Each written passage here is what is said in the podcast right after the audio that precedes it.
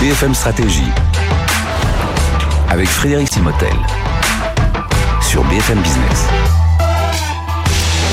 Bienvenue dans cette nouvelle session BFM Stratégie. On va parler de parité, notamment de parité dans le monde de la tech, et qui est euh, peut-être euh, euh, pas un bon élève par rapport notamment au, CAC 40. On va en parler avec nos deux invités. Leïla Amidou, bonjour. Bonjour. Merci d'être avec nous. Vous êtes directrice associée au sein du cabinet BCG, qui est notre partenaire pour cette, cette session BFM Stratégie. Et vous êtes aussi responsable d'une initiative Women at BCG pour la France. Et puis Alexia Reis, bonjour. Bonjour Frédéric. Alexia, merci d'être avec nous. Vous êtes secrétaire générale de Sista. Sista, on, connaît à travers Tatiana Jamin et, Céline Lazorte qui ont créé ce, voilà, ce collectif hein, de femmes pour justement pousser euh, euh, davantage d'investisseuses à, à, investir dans des sociétés dirigées par des femmes. Et on sait que c'est toujours compliqué. On a encore eu récemment la sortie du Next 40, euh, euh, du French Tech 120. Et là encore, il y a euh, peu de femmes à la direction de toutes ces entreprises.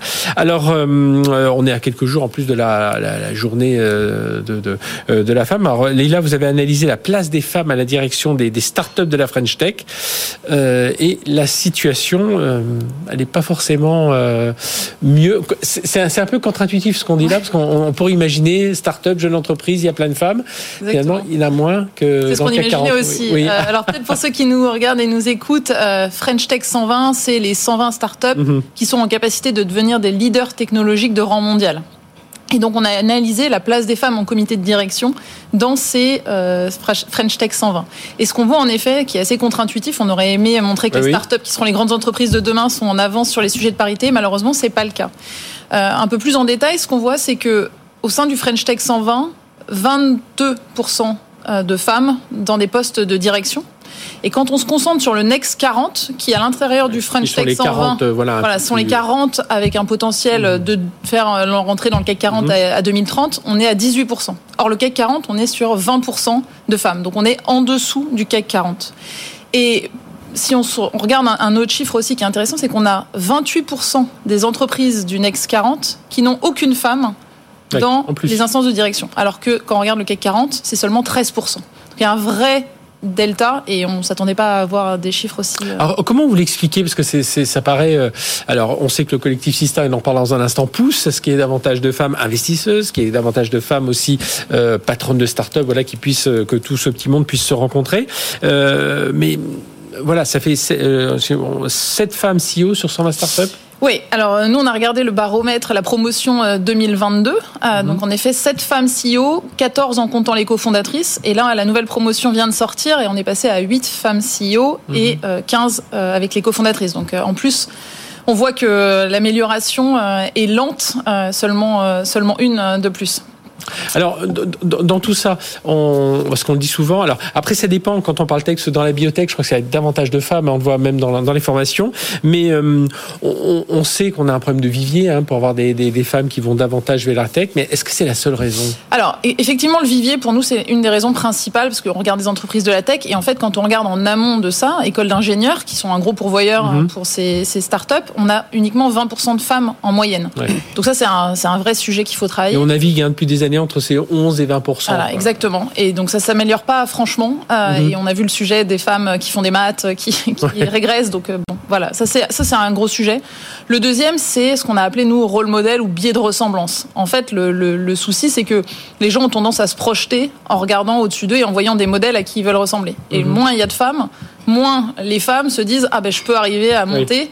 et donc en fait se bloquent dès le départ. Donc ça c'est un, un vrai un vrai sujet euh, sur lequel il faut également euh, travailler selon nous. Euh, et, pourtant, on voit, hein, même en France, on a des Christelle Edelman euh, tête d'Orange, on a la tête de, de Suez, enfin voilà, on a d'Engie. Il y a quelques enfin, modèles. Voilà, on a quelques, quelques euh... modèles de, de, de femmes euh, ingénieurs, enfin voilà, qui, qui, qui, sont dans des boîtes technologiques. Alex Arès, ça veut dire aussi que et c'est pour ça d'ailleurs qu'avait été créé Sista, c'est que les hommes se tournent vers des hommes aussi. Il y a un peu ça. Oui, absolument. C'est quelque chose vraiment qu'on a qu'on a observé. Hein. C'est qu'au moment de, de, créer leur équipe dirigeante, euh, quand une quand une entreprise est créée par un homme, naturellement, il va se tourner vers des profils masculins. Et donc, ce qui fait que là, quand on observe le FT 120, euh, dans les entreprises créées par des hommes, les femmes occupent seulement 12% des postes de direction Au contraire, quand les entreprises sont créées par des femmes, les femmes occupent 29% des postes de direction. Mhm. Et quand les entreprises sont créées par une équipe mixte,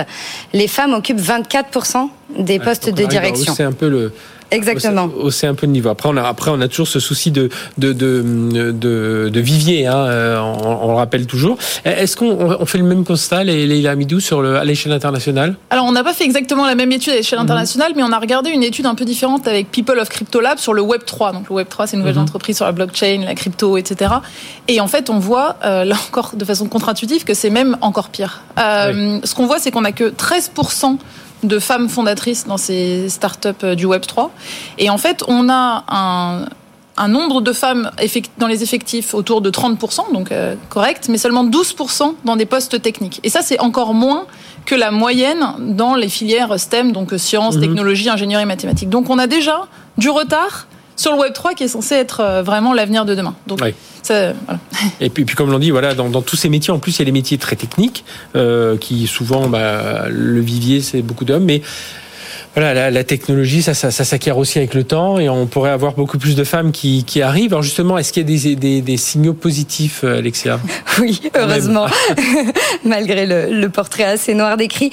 Euh, non, ce qui, ce qui est bien, c'est qu'actuellement, on se rend compte qu'il y a quand même un engagement de la part de plusieurs parties, notamment des entreprises, des mhm. pouvoirs publics, etc.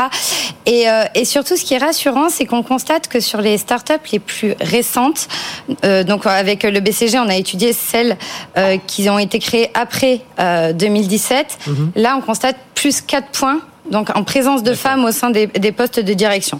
Donc ça déjà c'est un premier point. Et aussi sur les dernières années, il y a de plus en plus de femmes fondatrices d'entreprises. En l'occurrence sur l'ensemble de la tech, maintenant les femmes fondatrices ou cofondatrices mhm. euh, représentent près d'un euh, quart euh, des créations d'entreprises. Et donc comme on en a discuté tout à l'heure, elles vont avoir tendance à créer des équipes de direction un peu plus mixtes et paritaires. Et donc voilà, plus ce chiffre de fondatrices et cofondatrices augmente, plus on peut espérer voir des, des organes euh, de direction diversifiés. Mhm. Et puis là, on a pas mal d'initiatives aussi qui sont faites aujourd'hui. Alors il y a celle du type du collectif de Sista, mais il y en a d'autres. Oui, oui. Alors euh, il y a la mission French Tech qui a lancé le pacte parité là à l'été 2022. Donc le pacte parité, c'est euh, pour que les startups s'engagent sur différentes leviers de parité, de diversité. Et il a été signé par 70 des 120 startups mhm. du French Tech 120. Donc ça, c'est des bonnes initiatives chiffrées parce que on compte les femmes pour que les femmes comptent, c'est un, des slogans de, de, Sista qui est important. Et donc ça, les gens s'engagent, la French Tech euh, s'engage, et le gouvernement aussi. Euh. Oui, et puis, puis il faut rappeler hein, souvent, lorsqu'on a des, patrons de start-up qui sont là, qui sont en train de monter leurs équipes, euh, si au bout de 20 personnes, on n'a pas engagé de femmes, ça commence à être un peu inquiétant. C'est pas là où on va en engager davantage, parce que ça, peut être une crainte aussi hein, pour les femmes de se retrouver un peu seules, perdues dans, ces environnements. L'impact de ces des, équilibres, c'est on doit agir rapidement. Alors certes, si on agit rapidement, même au plus loin dans enfin plus de façon plus précoce dans l'enseignement. Il faudra attendre 15-20 ans avant que des, jeunes collégiennes euh, euh, arrivent. Mais euh, absolument, il y, aura nécessairement un, décalage, mais de toute façon, il faut que, que ces sujets-là soient soient pris immédiatement, tant par les entreprises que les pouvoirs publics, etc. Mhm. Parce que, en fait, au-delà de, de l'enjeu de pure parité, en fait, il y a un vrai enjeu économique. Puisqu'en fait, euh, les, les entreprises du CAC 40 qui sont les plus diversifiées, euh, dans ces entreprises-là, on constate une surperformance économique de plus 6,5%. Mhm. Et donc, il y a une un vrai enjeu économique pour les entreprises euh, d'aller vers plus de oui, c'est peut-être ça que montre l'étude. Hein. C'est justement, euh, Leila Amidou, c'est que euh, voilà, si on a des femmes euh, au-delà de l'aspect de vision différente, stratégique, mais il y a des résultats derrière au niveau EBITDA. Enfin, Exactement. il y a un enjeu sociétal évidemment, mais même pour les entreprises, il y a un enjeu de surperformance. Le 6,5% qu'évoquait mhm. Alexia. On a aussi fait une étude au niveau mondial cette fois qui montre que quand on prend les sujets de diversité inclusion au sens large, on voit qu'en fait, les entreprises les plus diverses ont 20%, sont 20% plus innovantes et en mhm. termes de performance débite, ont 9 points de plus versus des entreprises moins diverses. Donc c'est vraiment un enjeu euh, économique important et donc on pense qu'il euh, faut avoir une politique euh, activiste mhm. de la part des entreprises. Et puis il y a des lois derrière tout ça, il y a des lois qui imposent, hein, qui vont. Oui. On l'a eu dans les COMEX, mais. Exactement, loi Rixin aujourd'hui c'est supérieur à 1000 personnes. Aujourd'hui dans le French Tech 120, on a 7 entreprises qui sont mhm. soumises à la loi Rixin. les autres sont trop petites à date, mais oui, ça va probablement venir aussi pour des situations plus intermédiaires. Du coup, Alexia, ce serait quoi les conseils aux entreprises aujourd'hui? Alors, le, conseil numéro un, c'est vraiment de, de s'emparer dès maintenant du sujet. Oui. Euh, et puis, euh, et puis après, en fait, vraiment de, de, faire de ce sujet un vrai projet de l'entreprise. Mhm. Avec euh, avec euh, Little Big Connection, on a créé un, un, guide de bonnes pratiques facilement activable pour que vraiment euh, les entreprises puissent mettre en place des actions concrètes au sein de leurs entreprises. Donc le premier euh, conseil, c'est typiquement de, de traiter ce sujet comme un projet de l'entreprise avec des KPI, des métriques, des objectifs, quanti, quali, etc. Vraiment et faire mettre en place une communication interne parce qu'il est absolument important d'embarquer l'interne dans ces projets-là et surtout de mesurer. Parce qu'en fait, et ça c'est vraiment un, un leitmotiv chez Sista, il faut mesurer la parité. Parce que sans mesure, on peut pas se rendre compte d'évolution ou au contraire de, de mhm. retard. Euh, un autre conseil qu'on a donné aux entreprises dans ce guide-là, et ça rejoint euh, les questions de vivier dont on parlait tout à l'heure, c'est vraiment de porter une attention particulière à la rédaction des offres d'emploi, et notamment pour les métiers de la technique. Mhm. Le problème, c'est qu'aujourd'hui, on a encore trop d'offres d'emploi où on cherche un super ninja, un méga hero, etc. Et en fait, ce n'est pas adapté à des candidatures féminines. Les postulantes ne vont pas se reconnaître là-dedans. Ça, c'est des termes qu'on voit aujourd'hui, euh, absolument. ninja, hero, tout ça. Ah absolument, oui. Surtout sur les métiers de la tech. Alors que, en fait, on, ce qu'on sait, c'est que l'utilisation de l'écriture inclusive, euh, la féminisation des noms des métiers, mhm. et aussi euh, le fait... dans le parcours de rencontrer... Euh, Exactement. On, on, entend souvent dans les RH, c'est vrai qu'il y a davantage de femmes, mais souvent dans le parcours, avant de rencontrer la partie RH, on a vu six personnes de l'équipe et Absolument. une femme. Il est impératif en fait d'inclure des femmes au sein du processus de, de sélection parce que ça va permettre aux postulantes de se projeter dans le poste et dans l'entreprise tout mhm. simplement. Alors là, Leïla, on a parlé du, du French Tech 120, de, du Next 40, voilà, mais on sait que c'est l'enjeu pour toutes les entreprises. Hein. Je pense que tous les conseils qu'évoque Alexia, en fait, euh, c'est pas uniquement pour la French Tech 120, c'est valable pour toutes les entreprises hein, de, de, toute taille.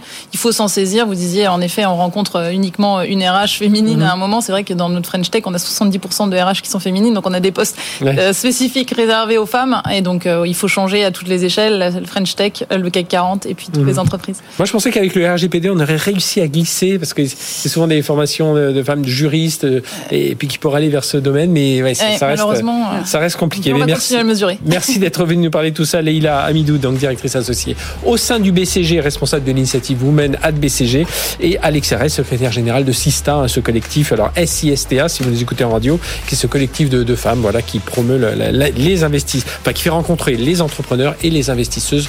Merci toutes les deux d'avoir euh, d'être venus parler de tout ça, et voilà, il y a urgence à agir aussi dans le domaine. À très bientôt pour une nouvelle session BFM Stratégie.